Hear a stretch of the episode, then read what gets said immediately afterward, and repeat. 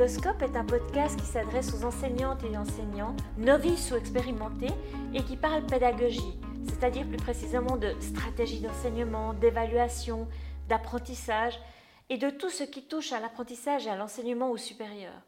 Petite parenthèse, après 8 mois d'existence, Pédagoscope dépasse le seuil des 12 000 épisodes téléchargés sur Spotify, iTunes, Google Music ou Ocha. Merci donc à vous qui écoutez et partagez Pédagoscope. C'est vous qui le faites vivre. Et surtout, n'hésitez pas à postuler pour un épisode si vous avez envie de partager votre expérience avec les auditeurs. Alors, comment se passe ces rentrées académiques? Pédagoscope en parle dans l'épisode de ce jour.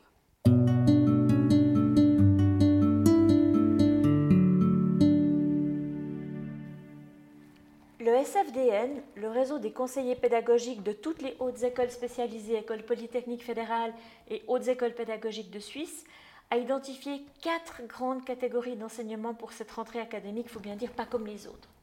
Un point commun, toutes comportent une part d'enseignement à distance qui peut être variable. Dans la première catégorie, on observe un enseignement complètement à distance, généralement pour certains cours qui sont facilement transposables en ligne. À ma connaissance, seul le Venezuela pour l'instant décidé d'interdire tous les cours en présentiel sur les campus. On observe en Suisse et ailleurs plutôt un mix entre présence et distance afin de permettre aux étudiants de se rendre régulièrement sur leur campus, même si pas chaque jour, mais plutôt un, deux, parfois trois jours par semaine. Deuxième catégorie, un enseignement hybride avec une partie à distance et une partie en présence. C'est la solution la plus généralement répandue, même si les ratios peuvent énormément varier d'une école à l'autre. Le mode commodal, comme troisième catégorie, tous les étudiants suivent le même cours en même temps, toutefois, certains sont sur le campus et d'autres sont à distance, en alternant une semaine sur deux par exemple. Et pour terminer, la dernière catégorie, le mode iFlex, dans lequel les étudiants peuvent suivre le cours en présence, à distance, en mode synchrone, c'est-à-dire en même temps, ou à distance, en mode asynchrone, c'est-à-dire à leur rythme. La bonne nouvelle, c'est que lorsque l'enseignement en ligne se fait bien, c'est-à-dire lorsqu'il est centré sur les étudiants et repose sur une saine pédagogie, eh bien l'apprentissage à distance est comparable à l'apprentissage en présence.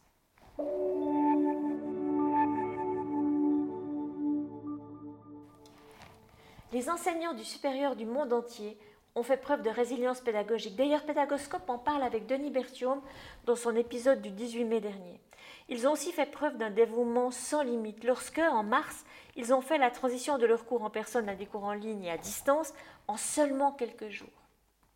Mais voilà, malgré un effort collectif impressionnant, l'apprentissage virtuel dont ont fait l'expérience de nombreux étudiants dans le monde entier ne correspondait pas toujours au meilleur scénario d'apprentissage en ligne lequel, idéalement, est solidement planifié, intentionnel et bien sûr animé de façon experte. Toutefois, la pandémie du Covid nous permet peut-être de tirer d'importantes leçons et d'améliorer cet apprentissage en ligne en suivant une certaine formation, en disposant de ressources adéquates et en étant attentif à la manière dont on scénarise son enseignement. Dans l'épisode de la semaine dernière, le professeur Amoridal parlait de la nécessité d'asseoir ses pratiques et de partager avec ses collègues, justement au sujet de ces bonnes pratiques.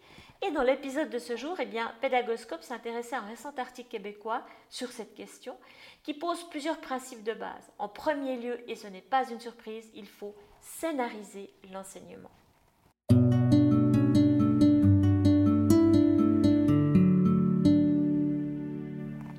Un enseignement de qualité en ligne accorde la priorité à la pédagogie. Quels sont les résultats ou objectifs d'apprentissage de chaque leçon? Quels outils peuvent aider à les atteindre? Attention, étant donné le grand nombre d'outils numériques, il est vraiment important de ne pas se laisser distraire par le support utilisé et de ne jamais oublier que l'outil vient servir l'enseignement et que l'enseignement ne doit jamais se construire autour d'un outil. La technologie, ce n'est qu'un outil.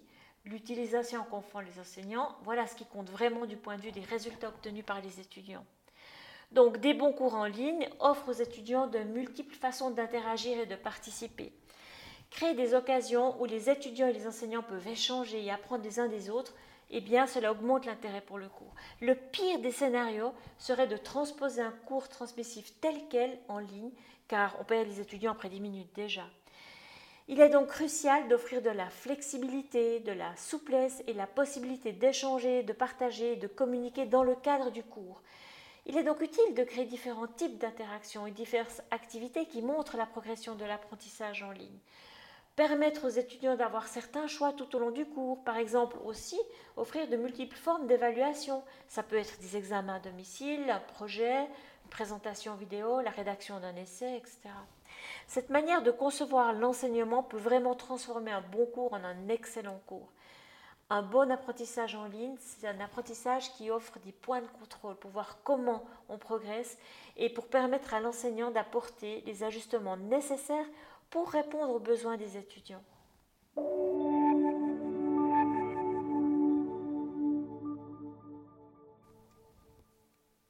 Une bonne formation en ligne repose sur le principe selon lequel les étudiants ont des forces, des capacités et des besoins différents en matière d'apprentissage en ligne. L'apprentissage peut être particulièrement difficile pour des étudiants qui ont des handicaps ou d'autres besoins d'apprentissage.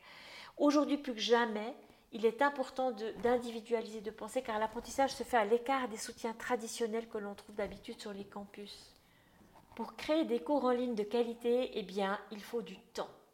Pour de nombreux membres du corps enseignant et pour les étudiants aussi, l'apprentissage en ligne est une expérience nouvelle qui peut parfois être un peu intimidante.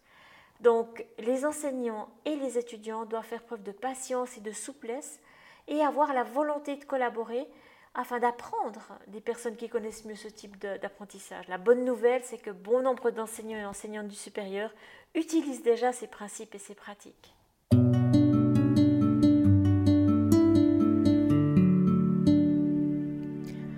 Voilà, c'est terminé pour aujourd'hui. Un grand merci d'avoir écouté cet épisode. J'espère que le format vous a plu. Si oui, dites-le moi avec 5 étoiles ou même un petit cœur sur iTunes. Et si vous n'êtes pas fan d'Apple, bah, ce n'est pas très grave. Il y a d'autres manières de m'aider et de soutenir Pédagoscope, comme par exemple partager ce podcast avec deux ou trois de vos collègues ou amis. Cela m'aidera énormément à poursuivre cette initiative et qui sait, cela les aidera peut-être eux aussi. N'hésitez pas à me faire part de vos commentaires ou même à postuler pour participer à un épisode de Pédagoscope si vous le souhaitez. Merci et à très vite pour un nouvel épisode.